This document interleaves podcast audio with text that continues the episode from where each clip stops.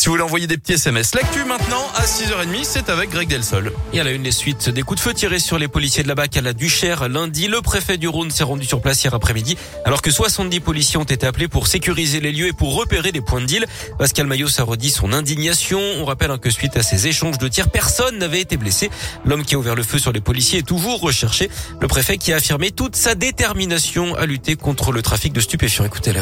L'opération qui est menée euh, ici, à la demande du ministre de l'Intérieur, qui m'a accordé des renforts, c'est d'assurer des opérations de sécurisation et montrer que nous ne lâchons rien. Le but, c'est faire en sorte que euh, nous ne cédions pas à ces manœuvres d'intimidation. Incontestablement, nous continuerons jour après jour à occuper le terrain et à euh, faire disparaître ces points de deal dans ce quartier comme dans tous les autres quartiers de la métropole. Cette affaire a relancé le débat sur l'installation de caméras de vidéosurveillance à Lyon. Gérald Darmanin encourage le maire à en faire plus hein, dans ce domaine.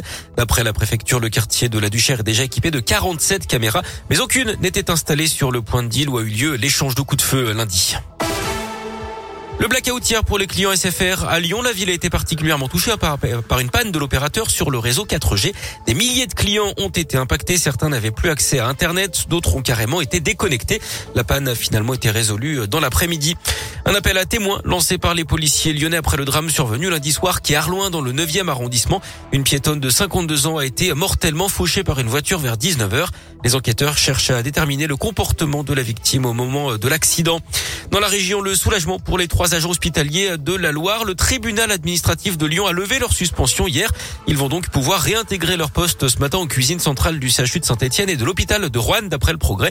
Ils avaient été suspendus car ils n'avaient pas de passe sanitaire, mais la justice a estimé que la cuisine centrale ne faisait pas partie des locaux de l'hôpital. Le CHU de son côté indique étudier les voies de recours possibles.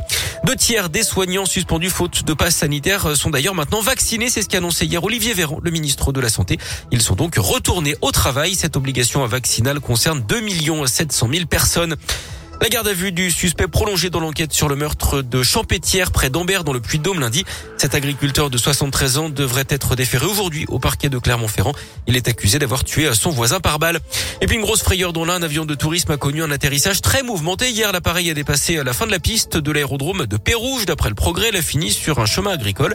Le pilote et sa passagère n'ont pas été blessés, mais une enquête a été ouverte par la gendarmerie des transports aériens. Du sport du foot avec le match en retard de la troisième journée de Ligue 1 ce soir entre Nice et Marseille. On se rappelle que la rencontre avait été interrompue après une bagarre générale entre joueurs, stadiers et supporters. Et plonge également en basket et en Euroleague ce soir. L'Asvel reçoit les Russes du CSK à Moscou à 20h. Merci Greg.